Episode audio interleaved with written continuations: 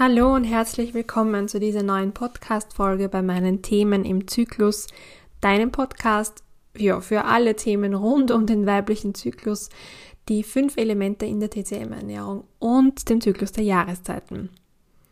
Frühstückst du? Also hast du heute schon gefrühstückt oder was hast du gestern gefrühstückt?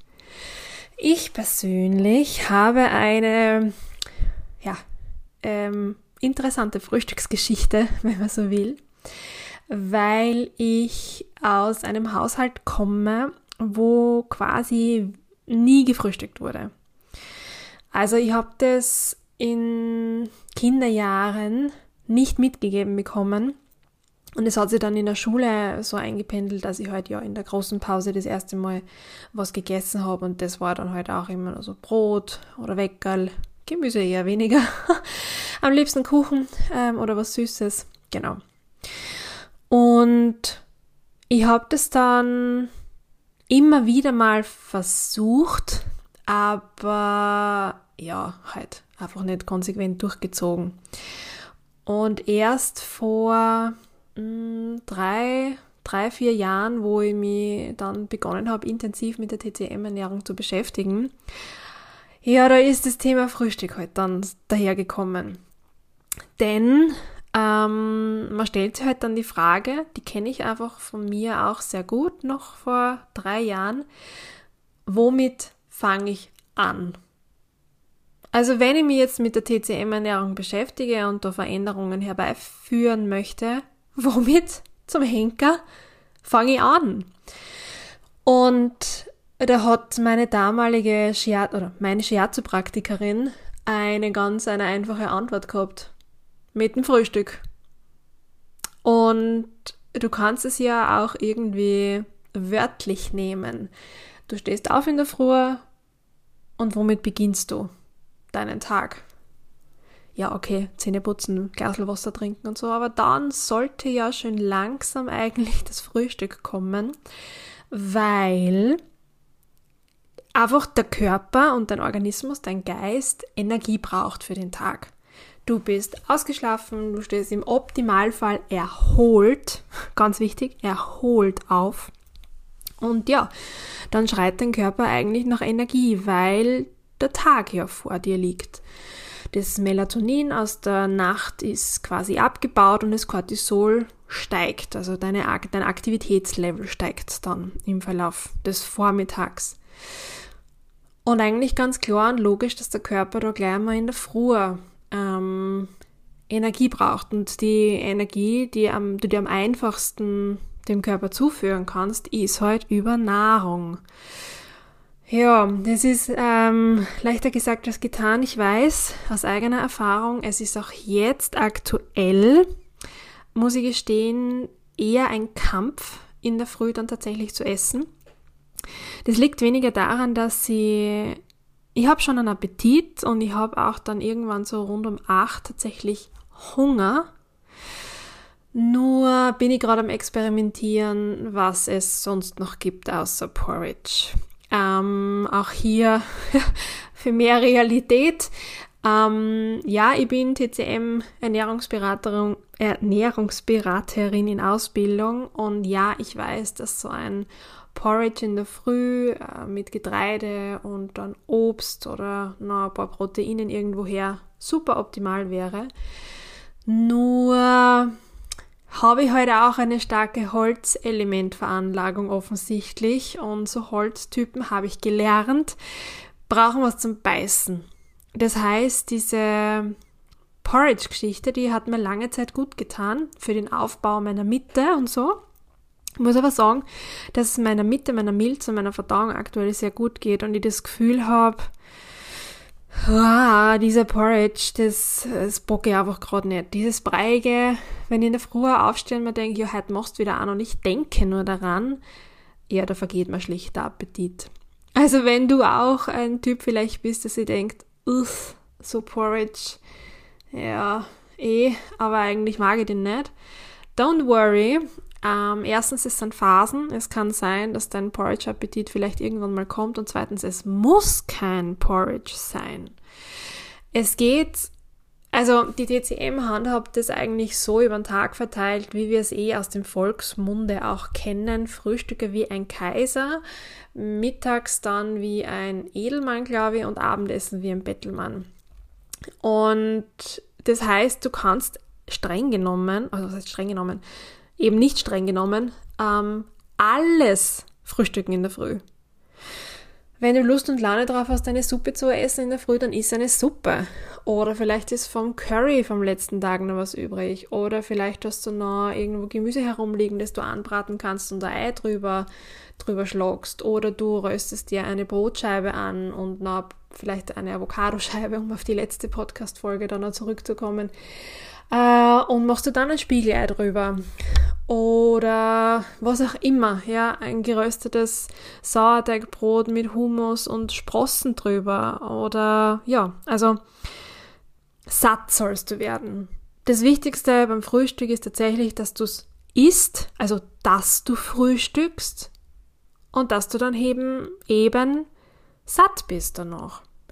Und ähm, ich habe das dann tatsächlich bemerkt, auch in den ersten Ernährungsberatungen, wo ich das Feedback gekriegt habe, hey Sandra, ich bin einfach nicht satt nach dem Porridge in der Früh.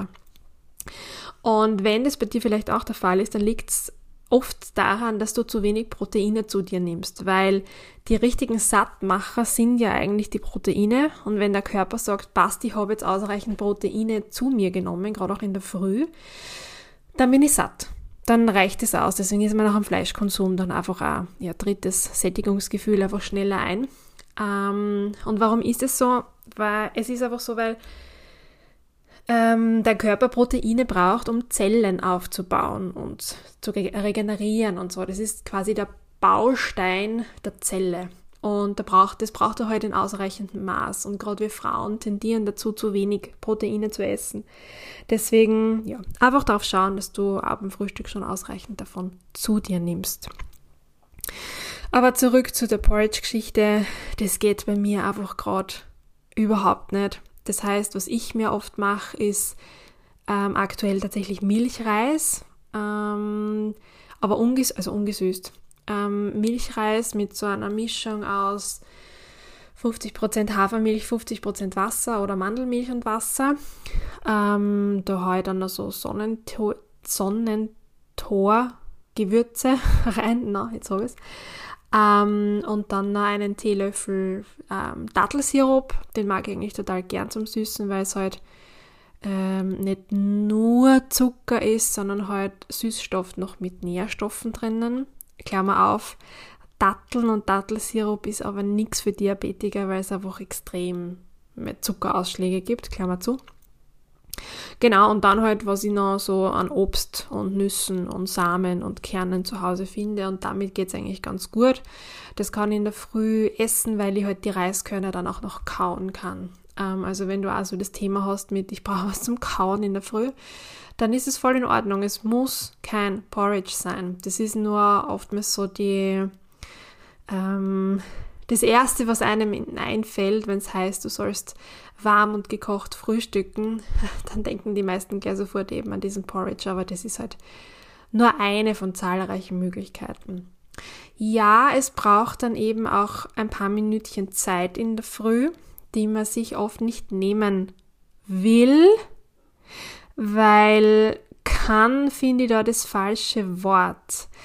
Ähm, wenn ich es will, wenn ich es wirklich, wirklich, wirklich will, zu frühstücken und diese Ernährungsgewohnheit zu etablieren, dann räume ich mir die Zeit irgendwo ein. Es geht. Ich habe es auch geschafft, damals noch während meiner Anstellung in, dem, in der Führungsposition, wie ich auch noch gependelt habe, ähm, dass ich mir das herrichte ich habe mir das dann einfach am Abend gekocht und in der Früh dann nur mit heißem Wasser aufgegossen, einmal aufgerührt und dann gegessen. Du musst es nicht in der Früh kochen. Du kannst auch vorkochen. Ich habe dann meistens zwei, drei Portionen gemacht und in Schraubgläser abgefüllt, in den Kühlschrank gestellt, damit auch mein Freund zum Beispiel am nächsten Tag was mit in die Arbeit nehmen kann.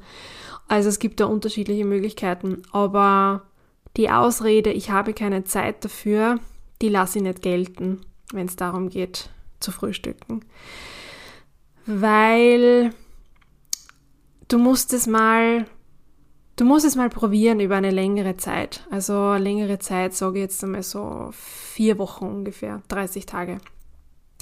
Und gerade wenn du an Heißhungerattacken am Nachmittag leidest oder so Energietiefs hast zwischen 1 und 4 am Nachmittag oder halt einfach auch nicht gut schlafen kannst, einen Blähbauch hast, Blähungen hast, eine unreine Haut oder ja, noch ein paar so Sachen, Regelschmerzen, ähm, dann hilft ein Frühstück sehr. Das, was ich am aller, aller schnellsten bemerkt habe, waren die fehlenden Heißhungerattacken am Nachmittag. Ich habe den Kuchen nicht mehr gebraucht. Ja, natürlich, ich habe Gusto drauf, weil irgendwie so dieser Belohnungseffekt am Nachmittag, wenn ich schon so lange durchgehalten habe, da ist.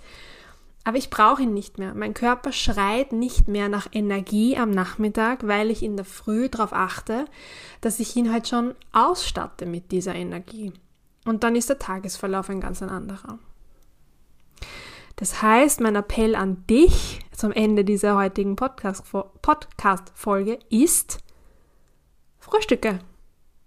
Wenn du es noch nicht tust, dann beginn damit am besten sofort morgen.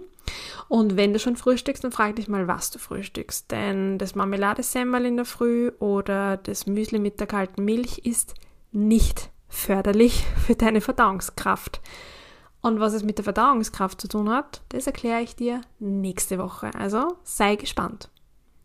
Wenn dir diese Podcast-Folge gefallen hat, dann freue ich mich darüber, wenn du sie mit jemandem teilst. Also schick sie über WhatsApp an deine Mama, Freundin, Schwester, Bruder, wen auch immer oder teils gerne auch über ein Social Media, über deinen Social Media Kanal, da würde ich mich sehr darüber freuen. Und verlink mich doch dabei bitte. Ja, und bis zur nächsten Folge wünsche ich dir wie immer alles Liebe.